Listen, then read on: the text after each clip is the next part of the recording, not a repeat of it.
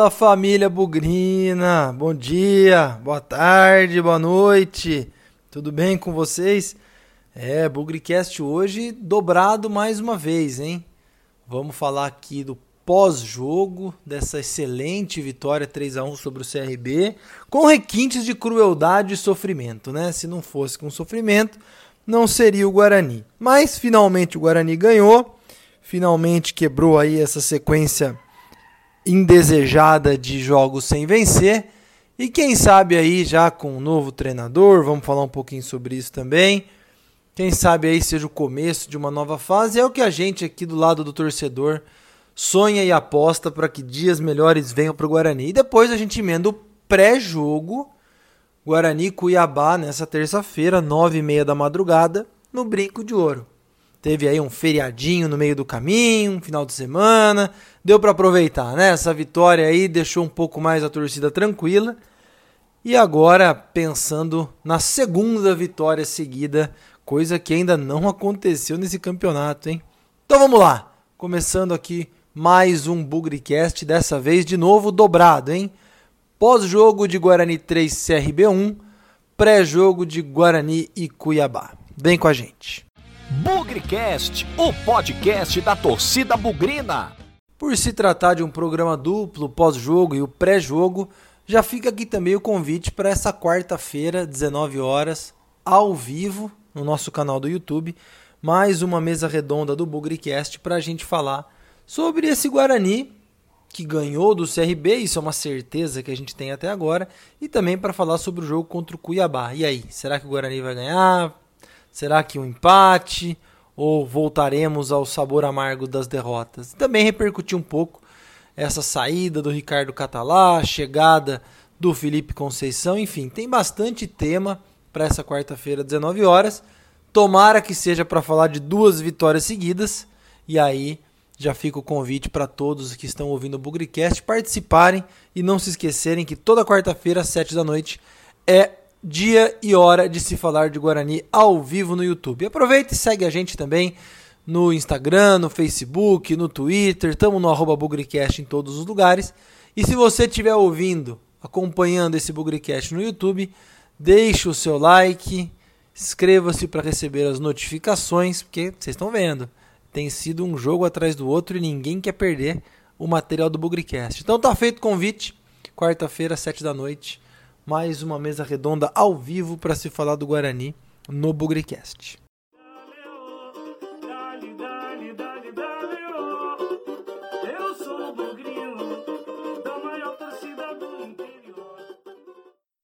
Bom, vamos começar falando então dos importantíssimos 3 a 1 sobre o CRB no sábado. Sábado à tarde, né, gente? Dia de futebol. Infelizmente, não para nós ver na televisão, mas é o que temos. Nada de jogo à noite, nada de jogo em final de semana, horário inapropriado. Sábado à tarde, talvez ali já tenha sido o primeiro sinal de que as coisas mudariam para o Guarani. Uma brincadeira que eu fiz antes do jogo no Twitter. Na sexta-feira, Campinas entrou para a fase verde do plano aí contra o coronavírus. E até fiz uma brincadeira. Falei, bom, acho que agora que Campinas entrou na fase verde, será que o Guarani vai começar sua recuperação? E no fim começou. Começou, inclusive, sob nova direção. Felipe Conceição chegou aí na sexta-feira mesmo, deu um treino rapidinho. Não estava em condição de ser inscrito, ficou ali o Sérgio Baresi no banco de reservas comandando o time, mas deu para ver que o Felipe teve total influência, total participação, né? no time, nas definições aí do jogo, não só pela coletiva do Baresi no final do jogo, mas pelas próprias imagens a gente viu ali o Felipe nas arquibancadas, do lado do Michel Alves, passando instruções para o treinador e, obviamente, para os jogadores, participando das substituições, enfim. Foi um bom jogo, né? acho que ninguém pode negar. Os primeiros 15, 20 minutos do Guarani, muito diferentes, bastante intensos. O time com uma formação que a torcida no primeiro momento torceu o nariz, vendo o Pablo ali jogando de ponta direita, aberto, dobradinha com o Cristóvão, repetindo aquilo que não deu certo no derby do Paulistão. Mas que no fim, nesse jogo, parece que deu bastante certo, né? O Guarani aniquilou o CRB nos primeiros 15 minutos, dominou o jogo, fez 1 a 0 num gol, na minha opinião, bastante emblemático. É, e acho que caracterizou muito bem aí os primeiros 15, 20 minutos do Guarani. Muita dedicação, muita entrega, muita raça. Jogada bem trabalhada pela lateral, que aliás há muito tempo não acontecia. Se a gente lembrar os gols das vitórias do Guarani é, contra o Operário, duas jogadas pela lateral. Contra o, o, o Botafogo, também uma jogada pela lateral. Nesse também, uma jogada bem trabalhada. E aí um cruzamento que o Crispim entrou com tudo para falar, eu vou fazer esse gol e não quero nem saber, a gente precisa foi com bola e tudo no meio dos zagueiros com uma entrega, uma raça, uma vontade que deixou claro que pode ser uma assinatura aí do, do projeto do Felipe Conceição. Segundo gol logo depois, né, alguns minutos depois, e eu até brinquei durante o jogo a frase do Zé Duarte que o melhor momento de fazer o segundo gol é logo em seguida de fazer o primeiro porque senão o adversário se ajusta. Foi exatamente o que aconteceu. O Guarani foi lá, bela jogada do Pablo de novo pela lateral, cruzamento perfeito e o Vagninho antecipou o zagueiro de cabeça, fez o 2 a 0. Uma jogada muito bem trabalhada, muito técnica e que muita gente se surpreendeu até com a qualidade do cruzamento e a qualidade da finalização. A gente não estava acostumado a ver alguma coisa assim, mas em todo caso, foi muito bom, 2 a 0 e a gente ficou com a sensação que o jogo estava sob controle. Mas aí chegaram os requintes de sofrimento que a gente está acostumado, uma saída de bola equivocada do David, na minha opinião também alguma interferência errada na decisão do Gabriel Mesquita em tocar a bola ali para o meio da área, para o meio do campo. Mas a grande falha realmente foi do David que calculou errado o passe e aí um belo gol, né, do camisa 10, aliás, ficar de olho nesse Diego Torres, hein? Pensar no ano que vem, próxima temporada, camisa 10 do CRB muito bom. Armou a perna esquerda, um golaço, uma pancada de fora da área. Não consegui ver culpa do nosso goleiro Gabriel Mesquita, mas muito feliz a finalização do, do jogador do CRB. 2 a 1 e aí tudo que parecia tranquilo começou a ficar nervoso de novo. O Guarani sofreu sofreu bastante no, no primeiro tempo. É, o adversário, inclusive, se aproveitou da lesão do Cristóvão, que sentiu ali a, a parte muscular. Pablo também foi recuado para a lateral direita e o Pablo começou a sentir alguns problemas físicos. Giovani entrou para compor o meio de campo ali, na minha opinião, não deu muito certo. E o CRB dominou o meio campo e começou a levar perigo. Claro, chances claríssimas de gol, não mas mais posse de bola e um Guarani mais desorganizado. A verdade é que a gente torceu muito para o primeiro tempo acabar logo, para que a gente fosse para o intervalo com vantagem e, e, preocupado aí com o que aconteceria no segundo tempo. Foi um 2 a 1 relativamente justo, mais pelo que o Guarani entregou e mais pelo que o Guarani sofreu.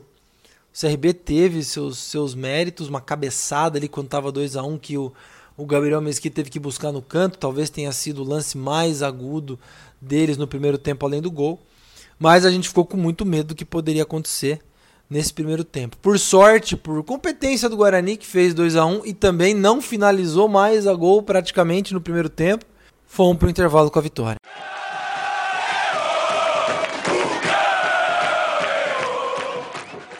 Eu esperava um segundo tempo terrível, sofrido em que o CRB fosse para cima do Guarani e de certa forma eles foram, né? Tentaram ali, mas o Guarani teve uma boa postura. Claro que também eu esperava um pouco mais de do Guarani aproveitando os espaços que o CRB deixaria. Estão jogando um pouco mais no contra-ataque, jogando um pouco mais com velocidade. Mas também não foi isso que aconteceu. A bem da verdade é que o medo do segundo tempo ele foi passando aos poucos. O CRB tentava atacar pelos lados ali, Vagninho muito bem na cobertura, voltando, é, marcando o, o ponto esquerda deles, é chamava, chamado Bill. É, e o Guarani foi bem. Alguns chutes de fora da área do CRB, Gabriel Mesquita ali deu umas espalmadas e tal. A gente teve pouquíssima produção ofensiva, ali o Bidu, um chute de longe, alguma coisa ali também tentando com o Todinho, mas a verdade é que pareceu um pouco aquele segundo tempo contra o Operário. talvez com um pouco mais de sofrimento, mas com um pouco de controle do jogo também. Não sei se o CRB cansou, eu não sei se o Guarani também foi mais estratégico. Gostei muito, eu, a gente reclama muito dos adversários que vêm para Campinas é, e usam o tempo a favor deles, né? Às vezes eles estão ganhando o jogo, segurando empate e tal. Me chamou muito a atenção do Pablo, que estava com problemas físicos, tanto é que acabou saindo no segundo tempo, ou mesmo do goleiro Gabriel Mesquita, só com 22 anos. Alguns momentos pararam o jogo, deram aquela segurada na fervura, caíam no chão um pouquinho. Não é fazer antijogo, mas é ter isso um pouco a nosso favor usar o relógio a nosso favor, coisa que a gente não teve habilidade em jogos contra o Sampaio Correia, contra o Oeste, contra o Náutico, em que o Guarani tomou gols aí no final das partidas, né? E se a gente talvez não tivesse tomado, talvez hoje a gente tivesse cinco pontos a mais. Eu gostei muito, achei um time um pouco mais maduro e eu vou falar um pouquinho sobre isso mais para frente, mas já adianto a entrevista do Felipe Conceição coletiva de apresentação dele falou muito sobre se preocupar com o resultado, não com jogar bonito, não com, claro, isso aí não, ele vai trabalhar ao longo do tempo, mas o que o Guarani precisa no curtíssimo prazo é resultado. E eu achei que essas ações aí um pouco de esfriar o jogo, dar aquela segurada, deixar o time deles nervoso, irritado, fizeram muitas faltas, tomaram muitos cartões, foi uma preocupação genuína com o resultado. Então, muito mais do que querer jogar bonito, foi um primeiro gol feito na raça, um segundo tempo aí que tentou se controlar o relógio. Então, me parece que a, a mensagem de jogar pelo resultado, é, principalmente pela situação que a gente se encontra hoje, parece que foi aceita e compreendida pelo grupo. E aí, de novo, jogando com o relógio a favor, tentando procurar alguns espaços ali, um belo contra-ataque no segundo tempo, uma, um pênalti claríssimo do Everton Páscoa que o Arthur Rezende bateu fez 3 a 1 e deu toda a tranquilidade para o Guarani. Inclusive, três gols o Guarani não tinha feito ainda numa única partida nessa Série B. E durante toda a temporada foi somente a segunda vez, a primeira a gente nunca vai esquecer, aquele derby de virada por 3 a 2 no Paulistão.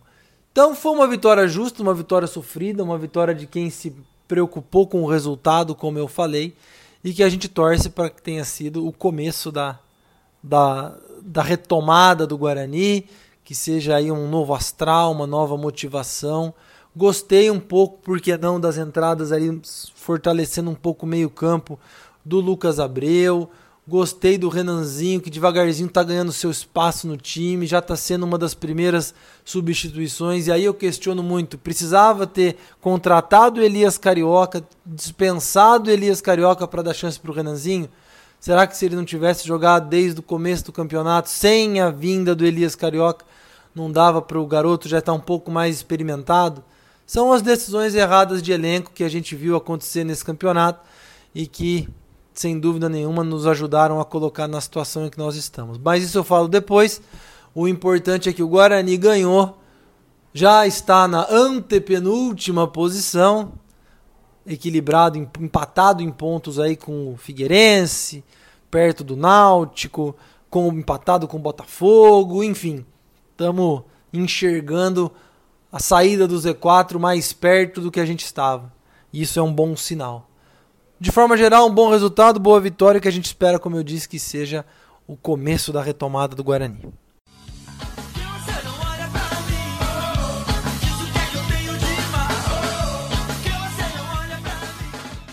Então vamos lá para as notas do jogo, Guarani 3, CRB 1. Lembrando, todo mundo começa com 6, hein?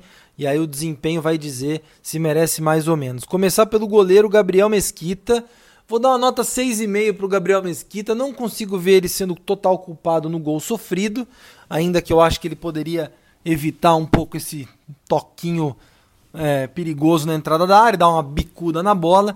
Mas achei que ele fez algumas intervenções importantes. Vi gente reclamando que ele espalmou demais.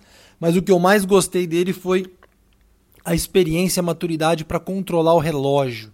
Então, às vezes ele caía ali, dava um migué, demorava para bater o tiro de meta. É a cabeça de quem está voltada para o resultado, né? Então, esfriando o jogo, controlando. Nota 6,5 para ele, gostei. Não foi uma atuação técnica como nos outros jogos, mas achei que ele mandou bem. Cristóvão jogou pouco, né, gente? Fica aí com. Fica sem nota, se lesionou logo no começo do jogo, teve aí problemas físicos, vamos entender o que, que aconteceu com ele, mas certamente vai desfalcar por algumas rodadas. Fica sem nota o lateral direito Cristóvão. Dupla de zaga, Valber e Didi. Achei de novo o Valber um pouquinho melhor que o Didi, inclusive Valber foi ali no sacrifício para a lateral direita no segundo tempo. Vamos falar sobre isso daqui a pouco. Vou dar uma nota 6,5 para o Valber, uma nota 6 para o Didi. Tenho achado o Didi muito confuso na saída de bola. Às vezes, é, lances perigosamente criados por ele, completamente desnecessários. O Valber tem o jeito arroz com feijão dele, se precisar dar chutão, se precisar toca de lado. Me parece que o Didi quer enfeitar demais. De novo, não os vejo culpado também pelo gol sofrido. Então os dois ficam aí com, como eu falei, 6,5 para o Valber, 6 para o Didi. Na lateral esquerda, o Bidu. Partida discreta, partida bastante normal. Não vi ele criar muita jogada, não vi sofrer muito na marcação. Partida digna de uma nota 6 para o Bidu tentou ali uma cobrança de falta fraquinha, pouca criatividade. Algo me diz que em algum momento esse novo treinador vai colocar o Bidu mais para o meio de campo. Sensação que eu tenho que ele vai tentar repetir um pouco do que aconteceu com o Pablo jogando nessa partida contra o CRB. Não sei, vamos acompanhar. David, olha, David teve grandes condições aí de receber o bola murcha, mas acho que ainda não é o caso. Falhou na saída de bola, mas ele fez um segundo tempo muito sólido, aquele David que a gente estava acostumado e que realmente, apesar de ter errado no primeiro tempo, foi super importante no segundo para garantir o resultado. Vai ficar com uma nota 5,5, David. Poderia ter sido eleito pior em campo por conta da falha, mas o seu bom segundo tempo garantiu uma nota um pouco melhor. Fica com a nota 5,5. Eduardo Persson, na minha opinião, esse cara tem que jogar sempre. É, mais uma participação, dessa vez no primeiro gol. É, e saiu no intervalo. Não consegui entender porquê. Gostaria de ver o Persson jogando mais tempo. É um cara moderno, um cara que chega na área. Muita gente critica a condição física dele. Pode ser, mas tecnicamente na marcação ele tem suas virtudes. Fica com uma nota 6,5. Eu gostei muito do Persson nesse pr primeiro tempo que ele jogou. Lucas Crispim, nota 7, autor do primeiro gol. Gol na raça, gol na entrega. Depois um pouco de toque para trás, um pouco de burocracia, mas acredito que jogou pelo resultado da forma como o treinador pediu. Nota 7 para o Crispim. Lá na frente, vamos começar então com o Pablo aberto na ponta direita. Na minha opinião, Pablo vai levar o bola cheia dessa partida, deu assistência para o gol, cutucou muito ali a defesa adversária, teve que voltar para ser o lateral direito. Outro que sentiu problemas físicos durante a partida, ajudou a controlar o relógio, ficou em campo o máximo de tempo possível. Gostei muito da atuação do Pablo, vai ficar com a nota 8. Melhor em campo, bola cheia para você. Júnior Todinho praticamente não recebeu a bola, fez a jogada também, ele participou da jogada do primeiro gol, só que pouco acionado, recebeu poucas bolas, mas é um cara importante que a gente olha para o elenco do Guarani e fala: tem que jogar, é titular, é um cara com condição, vai ficar com a nota 6,5. E para fechar os titulares, Vagninho. Gostei da atuação do Vagninho, fez o primeiro, fez o segundo gol de cabeça, lance de oportunismo, antecipando o zagueiro. E principalmente foi o auxiliar ali de lateral no segundo tempo, marcando várias vezes o ponto esquerda do CRB, numa posição que na minha opinião não é muito do Vagninho, esse vai e vem, vai e vem, vai e vem. Mas dentro da área fez o que o que foi pedido, o gol e se sacrificou para o time também, nota 7 para o Vagninho. Daqueles que entraram, o Giovani vai receber o bola murcha. Giovanni, de novo, hein, cara? Bastante tempo para você jogar. Não sei se você tá fora de posição. Uma enfiada de bola ali no primeiro tempo, talvez. E no segundo tempo, me desculpem, e só. Não sei se tá fora da posição, não sei o que tá acontecendo, mas Giovanni já jogou mais, parece desinteressado. Vai ficar com uma nota 5, bola murcha para você, Giovanni. Dos demais que entraram, Arthur Rezende jogou dentro das suas limitações, jogou dentro daquilo que ele pode jogar, ali no meio-campo, conseguiu fazer o terceiro gol. Importante pensar numa evolução aí do Arthur Rezende, um cara que com a lesão do, do Alanzinho deve receber mais oportunidades no meio-campo e vamos torcer para ele aparecer mais. Lucas Abreu entrou bem no meio também. Tô gostando dele jogando alguns minutos e não o tempo dele. Não, é, não falei a nota do Arthur Rezende. Nota 6 pro Arthur Rezende. Lucas Abreu vai ficar com 6 também. Tô gostando dele em campo, dá uma estrutura no meio de campo. Eu sei que muita gente não gosta dele, mas entre escalar o Marcelo e o Lucas Abreu para proteger o meio-campo na, na defensiva, eu sou mais Lucas Abreu, então atuação sólida e bastante importante.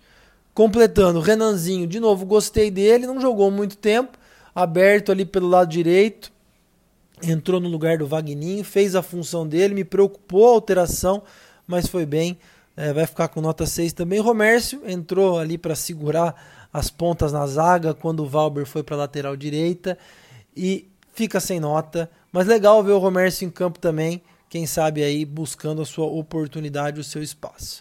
De forma geral, o Guarani foi bem e faço aqui um, uma nota dupla para Felipe Conceição e Sérgio Baresi que ficaram ali, ali no comando técnico, um dentro, outro fora de campo. Nota 7, acho que passaram a mensagem da necessidade da recuperação, necessidade do resultado e de uma mudança de postura do time. Acho que foi bem compreendido pelo elenco e são aí também responsáveis pela vitória.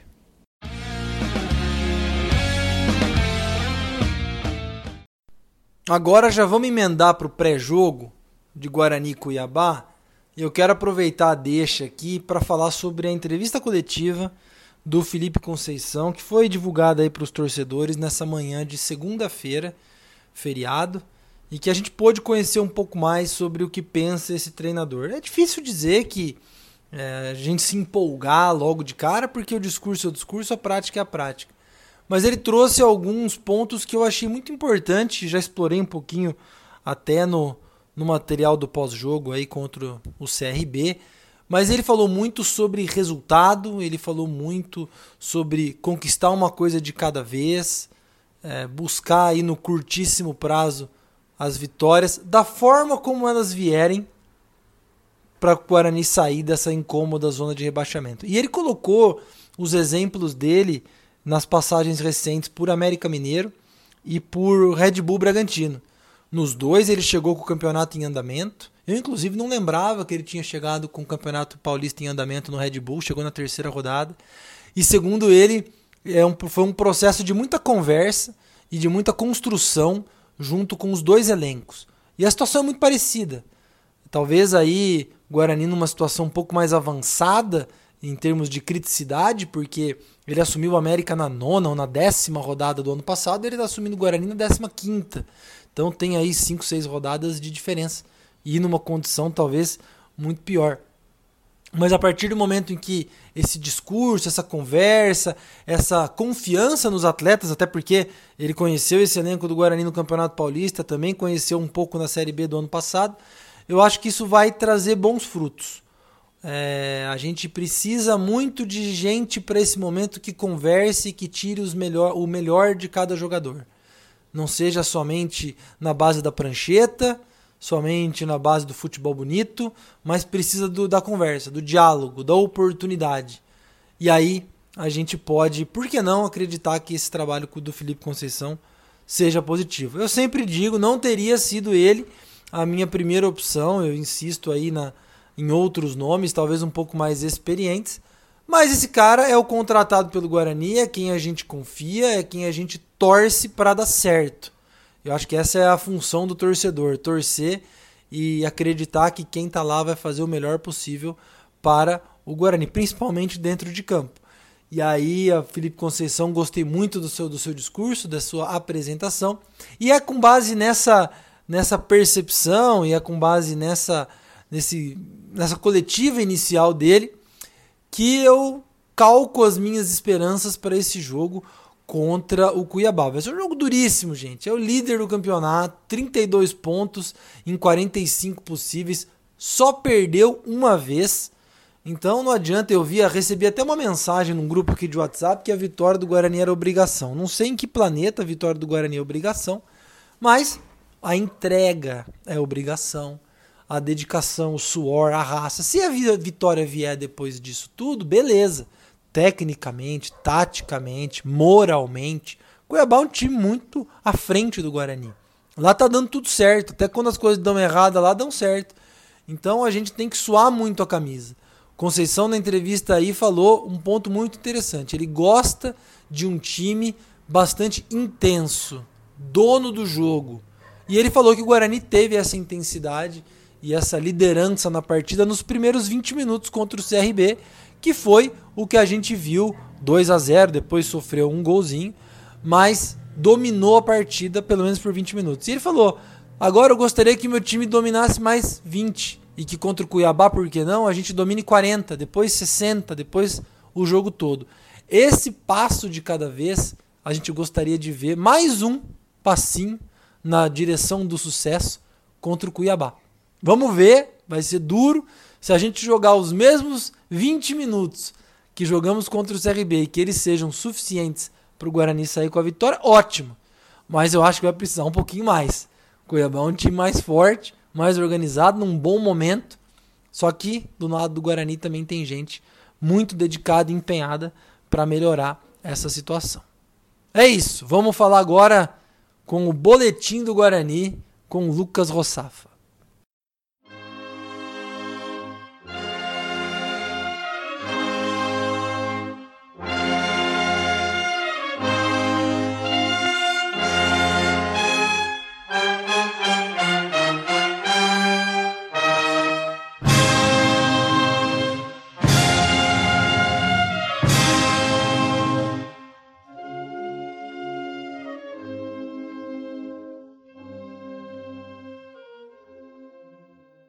Lucas Rossafa vai trazer aí as atualizações do Guarani da partida do CRB para essa contra o Cuiabá. Temos alguns desfalques possíveis pelas questões físicas de lesão e também temos, por que não, retornos de jogador, né? Então, Lucas, conta pra gente aí como o Guarani vai para essa partida contra o Cuiabá, esse duelo dificílimo, nove e meia da noite no Brinco de Ouro.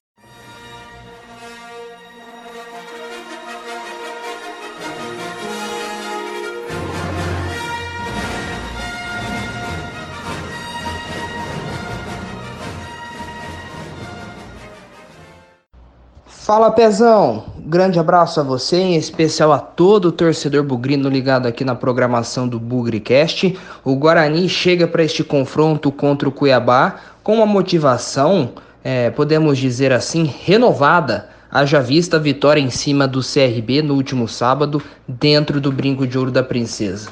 O Guarani, para este compromisso diante da equipe Mato Grossense, líder isolada da Série B do Campeonato Brasileiro, não conta com Lucas Abreu. O volante teve um problema muscular, cujo grau ainda não foi divulgado pelo Guarani e, portanto, fica fora de combate pelos próximos 10 a 15 dias, assim como provavelmente o lateral direito Cristóvão, que foi substituído e não deve reunir condições de jogo para medir forças contra a equipe do Cuiabá. Lembrando que o Guarani com a vitória, subiu uma posição na Série B, agora é o atual 18º colocado, tem 14 pontos, mesmo número de Figueirense e Botafogo, dois concorrentes diretos na luta contra a Série C. O detalhe importante é que neste caso o Guarani tem um saldo de gol inferior em relação ao Figueirense, portanto leva desvantagem, e no comparativo com o clube de Ribeirão Preto, a diferença importante está no número de vitórias. O Pantera tem quatro, enquanto que a equipe de Campinas tem apenas três. E para fechar minha participação aqui no Bugricast, um provável Guarani para este confronto decisivo contra o Cuiabá tem Gabriel Mesquita no gol, Pablo na lateral direita, Valber, Didi e Bidu na esquerda. David, Eduardo Persson e Lucas Crispim, Giovanni, Vagninho e Júnior Todinho. A bola é tua, Pezão.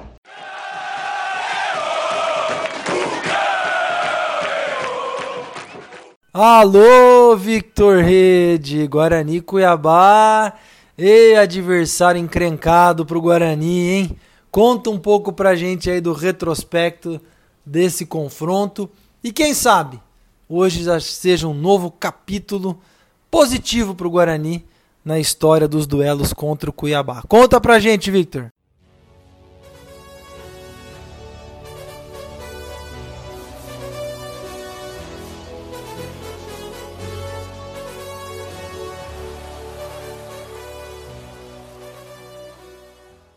Fala Pezão, fala galera do Bugrecast. Aqui quem tá falando é o Victor Rede e tô sempre aí trazendo para vocês dados, curiosidades, estatísticas dos confrontos do Guarani nesse Campeonato Brasileiro Série B 2020. Como vocês sabem, o adversário de hoje é o Cuiabá, time bem recente na história do Guarani.